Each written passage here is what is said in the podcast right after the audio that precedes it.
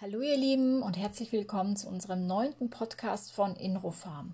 Wir haben euch das letzte Mal ein bisschen was erzählt zum Thema Futtermittelindustrie und wie sie es zum Teil schafft, ähm, die User bzw. die Kunden so ein wenig zu täuschen und zu blenden, vor allem wenn es um das Thema der Inhaltsstoffe geht.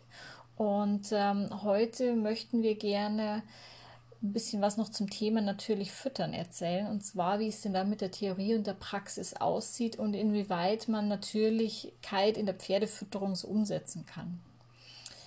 Immer wieder ähm, wird in Foren und Social Medias lebhaft diskutiert, was man unter natürlicher Fütterung und Haltung von Pferden versteht. Vorneweg, wir freuen uns über das wachsende Bewusstsein für Tierwohl und gesunde Pferdeernährung. Wir beziehen ganz klar Position zu der Frage, wie viel natürlich ist sinnvoll und gesund fürs Pferd. Über natürliche Fütterung wird viel diskutiert und manches ganz zu Unrecht abgewertet. Synthetische Bestandteile lassen sich zwar eindeutig als nicht natürlich einordnen, können einem Ergänzungsfuttermittel aber dennoch wertvolle Vorteile verschaffen gegenüber einer Substanz aus der Natur. Das erklären wir aber später ausführlich anhand eines Beispiels. Während Mikroalgen als natürliche Nährstofflieferanten in beinahe allen Sparten der Tierfutterindustrie Einzug halten, wird Melasse im Pferdefutter schon bekrittelt. Wie kommt das? Vielleicht, weil nicht so genau hingeschaut wird. Melasse und Bierhefe sind Nebenerzeugnisse aus der Zucker- und Bierherstellung. Zwar können sie als solche nicht geerntet werden, aber Zuckerrüben oder sogar Bier mit seiner Getreidebasis sind von der natürlichen Ernährung des Pferdes eigentlich nicht so weit weg, oder? Jedenfalls nicht weiter als Algen oder Muscheln, die einem Pferd in freier Wildbahn wohl eher selten unterkommen dürften. Selbstverständlich kann ein pflanzlicher Energie- oder Nährstofflieferant aus dem Meer oder aus Aquakulturen manchmal auch für Pferde sinnvoll sein. Genauso wie für ein erschöpftes Tier in der Rekonvaleszenz ein Schluss Genauso wie für ein erschöpftes Tier in der Rekonvaleszenz ein Schuss Melasse im Aufbaukonzentrat eine nützliche Hilfe sein kann. Sie schmeckt gut und stellt Energie bereit, die einem geschwächten Pferd nach einer Operation oder Krankheit so dringend fehlt. Es kommt eben immer drauf an. Auf das Pferd, auf die Situation und natürlich auf das Ziel.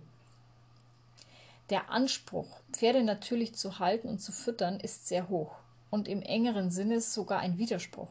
Denn Hand aufs Herz, ein Tier zum eigenen Vergnügen oder für sportliche Erfolge zu halten, ist bereits unnatürlich. Deshalb muss der Maßstab für die Ernährung eines Tieres, das vom Menschen betreut wird, auch ein anderer sein als für ein Wildtier. Schließlich ergeben sich aus der Haltung Risiken für die Pferdegesundheit, die in der Natur gar nicht bestehen. Mit unserem heutigen Podcast möchten wir kein schlechtes Gewissen machen. Ganz im Gegenteil. Wir möchten euch ermutigen, bei so wichtigen Themen selbst mitzudenken, anstatt blind einem Trend zu folgen. In letzter Zeit beobachten wir, dass immer mehr Pferdehalter den Ehrgeiz entwickeln, um jeden Preis natürlich zu füttern. Auch und besonders natürlich füttern muss letztlich dem Pferdewohl dienen. Es sollte nicht veranstaltet werden, um sich oder anderen etwas zu beweisen. Füttern muss sein Ziel erreichen. Es muss die Grundversorgung an lebenswichtigen Nährstoffen sicherstellen und dem Pferd darüber hinaus die Energie bereitstellen, die es braucht. Theoretisch ließe sich ein Pferd aus rein pflanzlicher Nahrung gesund erhalten. Dazu wäre aber ein sehr hoher Aufwand nötig, sowohl zeitlich als auch finanziell. Es genügt nämlich nicht, sich eingehend über die Nährstoffgehalte von Pflanzen zu informieren. Zum einen schwanken diese sehr stark je nach Boden, Witterung, Ernteverhalten und Erntezeitpunkt. An dieser Stelle ist zu beachten, dass die ausgelaugten Böden gar nicht mehr als Nährstoffe ent an dieser Stelle ist zu beachten, dass die ausgelaugten Böden gar nicht mehr alle Nährstoffe enthalten, die ursprünglich im Grünfutter vorhanden waren. Durch landwirtschaftliche Nutzung und Düngung fehlt es über weite Flächen an einzelnen Spurenelementen wie Zink oder Mangan. Fehlen diese schon im Boden, können sie auch im Heu nicht enthalten sein. Zum anderen ist die Bioverfügbarkeit der Vitamine, Spurenelemente und Mineralstoffe genauso wichtig. Das heißt, wie viel davon im Körper des Pferdes überhaupt ankommt und verwertet werden kann. Um das alles im Blick zu behalten, werden regelmäßige Analysen des gesamten Futters sowie turnusmäßige Blutanalysen des Pferdes nötig. Wenn es um die Grundversorgung geht, beeinflussen viele Faktoren den Bedarf und die Verfügbarkeit von Vitalstoffen. Das hat zahlreiche Gründe, die beim Thema Pferdefütterung leider oft vergessen werden. Schwankender Nährstoffgehalt des Raufutters, schwankende Gehalte in pflanzlicher Nahrung, unterschiedliche Bioverfügbarkeit der Nährstoffe, erhöhter Bedarf bei Trächtigkeit, Laktation, Zucht, Sport und Wachstum, unzureichende Kontrolle über aufgenommene Mengen, zum Beispiel im Offenstall oder in der Herdenhaltung, nachteilige Belastung des Stoffwechsels durch Schadstoffe oder pflanzliche Toxine und Überschüsse an einzelnen Spurenelementen wie Eisen oder Mangan durch Brunnenwasser als Tränke. Auch wir als Hersteller von Ergänzungsfuttermitteln stehen oft vor ähnlichen Entscheidungen wie ihr als Pferdehalter. Wir lieben Naturprodukte und Kräuter. Wir sehen täglich, dass sie Unglaubliches leisten für unsere Tiere. Deshalb sind Kräuter auch die Basis unserer Natural Feed Produkte. Zudem gilt es, im Einzelfall abzuwägen. Es kommt durchaus vor, dass ein Futterzusatz, der nicht natürlich ist, vielen Pferden einen echten starken Vorteil verschafft dann nehmen wir ihn mit. Dann nehmen wir ihn mit rein in die Rezeptur. Im nächsten Podcast werden wir euch an einem Beispiel erklären, wann und warum es sinnvoll sein kann, von einem guten Grundgedanken auch mal abzuweichen und eine Ausnahme zu machen. Wir würden uns freuen, euch ähm, Teilt uns doch eure Meinung mit. Lasst uns wissen, wie ihr über natürliche Pferdefütterung denkt und welche Erfahrungen ihr damit macht.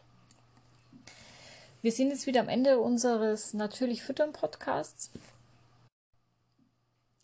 Die natürliche Pferdefütterung seht ihr selbst, dass es ähm, ein ziemlich umfangreiches Thema ist, äh, speziell auf den Grundgedanken der, der natürlichen Basis. Und ähm,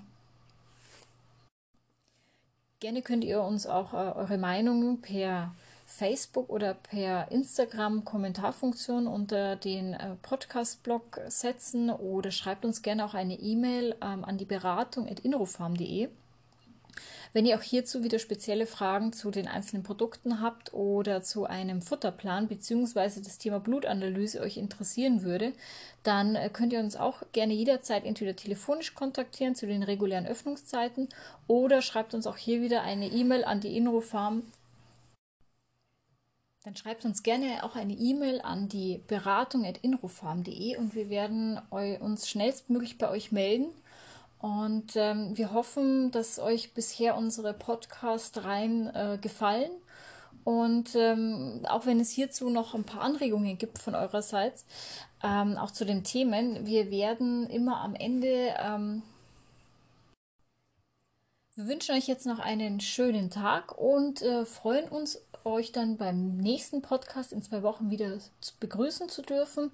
Es kann auch sein, dass wir ähm, noch ein Thema, was uns sehr am Herzen liegt, nämlich zum aktuellen Stand der Zecken ähm, noch ein, entweder einen Podcast noch dazwischen nehmen oder einen ähm, interessanten Bericht nochmal veröffentlichen werden zu dem Thema. Und ähm,